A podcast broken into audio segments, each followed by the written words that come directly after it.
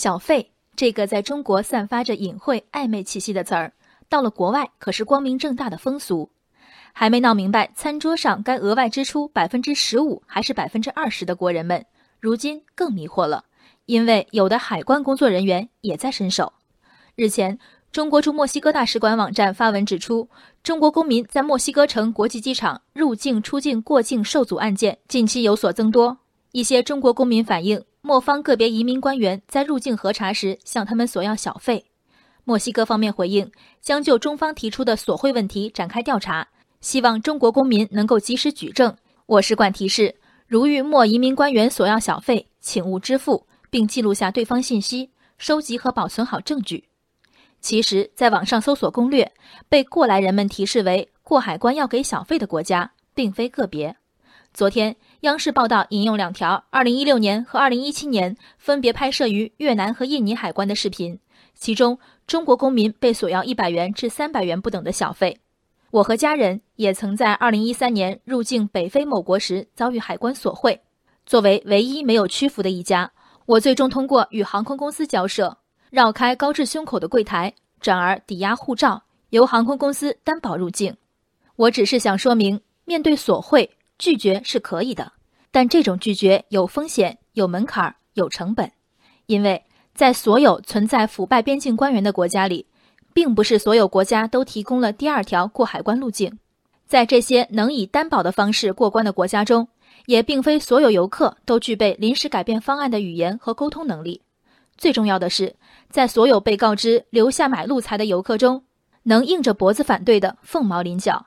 大多数人的心路历程是。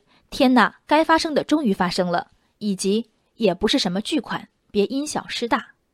我一贯秉信公平正义，但我绝无理由指责他人的自保逻辑。毕竟，对于大多数人，出国算得上一年里为数不多的奢侈性消费之一。统共才一星期，难道要拿出一天来炒无胜算之价吗？大概率炒输，到时直接被送上回家的飞机怎么办？高权限。这是海关与其他一般公务机构的最大不同之处。根据国际惯例，即使已获得一国签证，该国也有权拒绝入境，且无需说明理由。更何况，请勿使用手机、严禁摄影摄像的提示，在各国海关柜台比比皆是。所谓记录下索贿移民官员信息，是一条无法实践的招数。一心图财者，看你不给钱，已经非常想扔出护照，你还明着违规，掏出手机要记录生活。简直是送上门的拒绝入境理由。每个人都有自己信奉的价值观，但为一种理想、一种主义，具体要做出多大牺牲，应一事一议。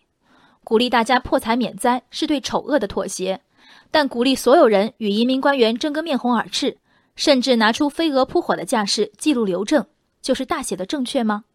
扪心自问，如果是自己的亲友出门，我们给出的告诫难道不是安全第一吗？面对这种超出国境线的铜锈，普通游客能做的实在有限。